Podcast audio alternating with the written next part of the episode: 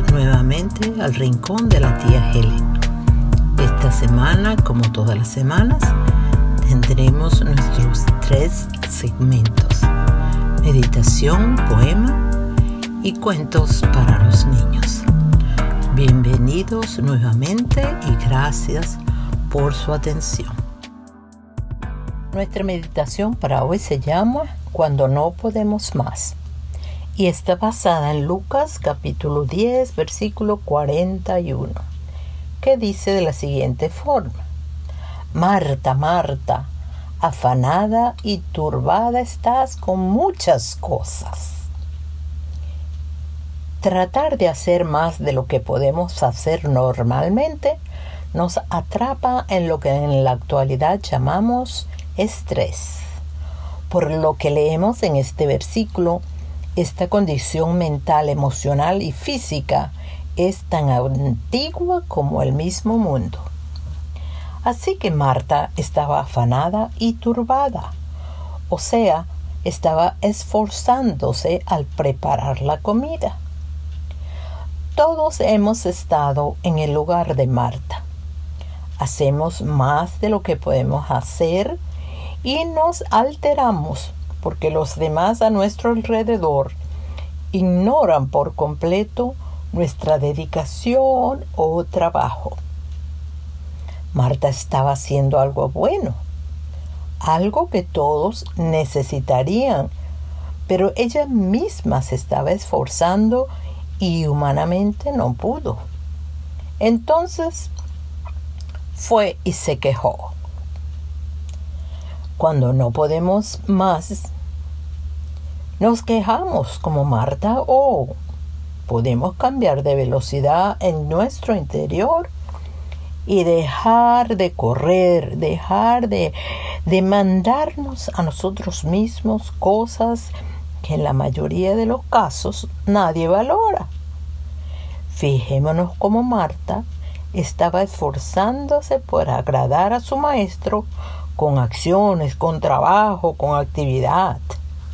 Sin embargo, debe haber un equilibrio en lo que hacemos, un término medio, balanceado. ¿Qué prefiere Dios? ¿Que busquemos su compañía o que nos esforcemos por hacer cosas para Él? Una vez escuché esta expresión que me hizo pensar mucho y es la siguiente. Muchas veces estamos tan ocupados en la obra de Dios que no tenemos tiempo para el Dios de la obra. ¿Cuántos líderes cristianos le han fallado a Dios por ese activismo religioso? Tienen tantas responsabilidades, pero no tienen o no apartan un tiempo suficiente para orar por tanto trabajo en la iglesia u organización. Yo aprendí demasiado tarde cuál es el orden correcto de mis prioridades como hija y sierva de Dios. Estas prioridades deben ser Dios, familia, salud, ministerio e iglesia. Repito, Dios, familia, salud, ministerio e iglesia. En alguna parte del mundo, un líder, un pastor, un misionero o un miembro de iglesia necesita escuchar esta meditación. Dios abra sus ojos espirituales y su corazón a esta palabra en este día. Dejemos el afán, corramos a los pies de nuestro Dios y aquietemos nuestro espíritu. Él está en control. Nosotros no.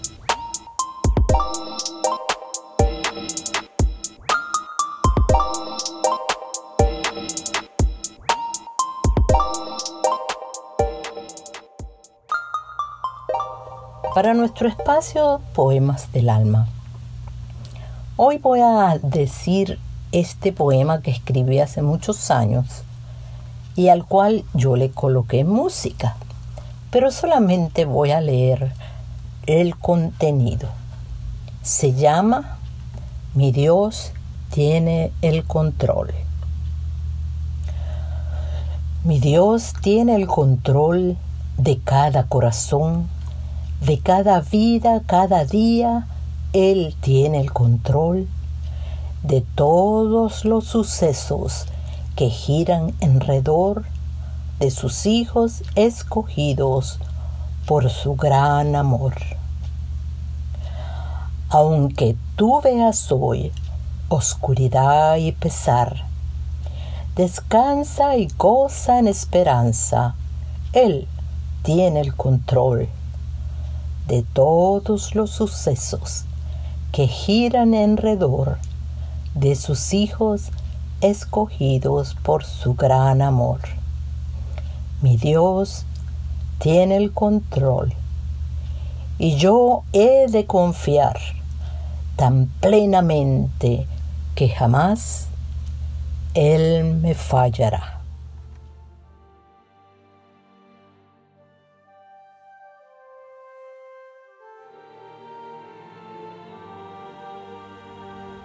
Para los niños de la casa, un nuevo cuento llamado El amigo incrédulo. Entonces, ¿qué vas a hacer? preguntó Joaquín. Todavía no sé qué voy a hacer, replicó Claudio. Joaquín se exasperaba por la actitud tan tranquila de su amigo. Él ya hubiera resuelto y de la manera más drástica. Pero es tu dinero, no entiendo lo que te estoy diciendo. Sí, Joaquín, entiendo, pero debo esperar. Yo no puedo hacer nada sin consultar a Dios. Ah, eso es todo.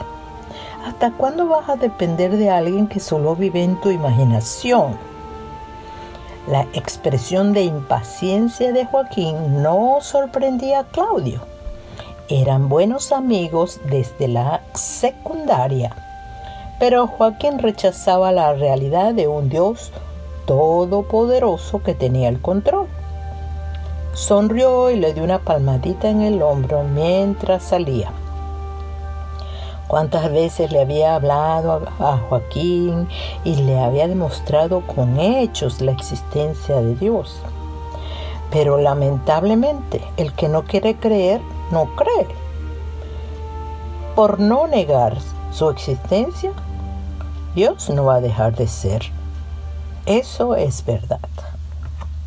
Joaquín por su parte se sentía impaciente, impotente, frustrado y amargado, porque su amigo lo habían estafado tan descaradamente que no podía aceptar que su Dios hubiera permitido aquel mal. Definitivamente no lo entendía. La próxima vez que se encontraron, Joaquín hizo la misma pregunta, pero esta vez la hizo en forma irónica, añadiendo, ¿y ya Dios te habló? Claudio solo lo miró y oró en su corazón. Dios, ¿qué es lo que tengo que hacer con mi amigo? Tú estás en control y yo confío en ti. Estoy caminando a tu paso, pero dame sabiduría y amor para Joaquín. En los primeros días del siguiente mes, el negocio se disolvió de manera sobrenatural. Los compradores sintieron un peso muy grande sobre ellos que no los dejaba ni dormir llamaron a Claudio y resolvieron el problema. No podían devolverle todo el dinero, pero harían un esfuerzo y se lo pagarían poco a poco. Claudio asintió y se mostró siempre muy gentil. A raíz de este incidente ganó dos nuevos amigos. Joaquín y Claudio se encontraron en el café de siempre Y cuando se saludaron, Claudio no permitió que Joaquín hablara. Lo miró fijamente a los ojos con mucho respeto, le dijo, Amigo, esperé en Dios y Él actuó. Le contó brevemente lo que había sucedido y añadió, yo no tuve que hacer absolutamente nada. Todo se resolvió para bien y ya tengo mi dinero. Sin embargo, tuve que preguntarle a Dios la razón por la cual pasé por este episodio tan desagradable en mi vida. Porque yo todo se lo dejo a Él y dependo de Él. Me respondió a través de la Biblia. Y esta fue la enseñanza. Dios había probado mi fe para que tú de nuevo vieras el poder y la presencia de Dios en mi vida. Joaquín no respondió, solo miró hacia el horizonte con mirada perdida.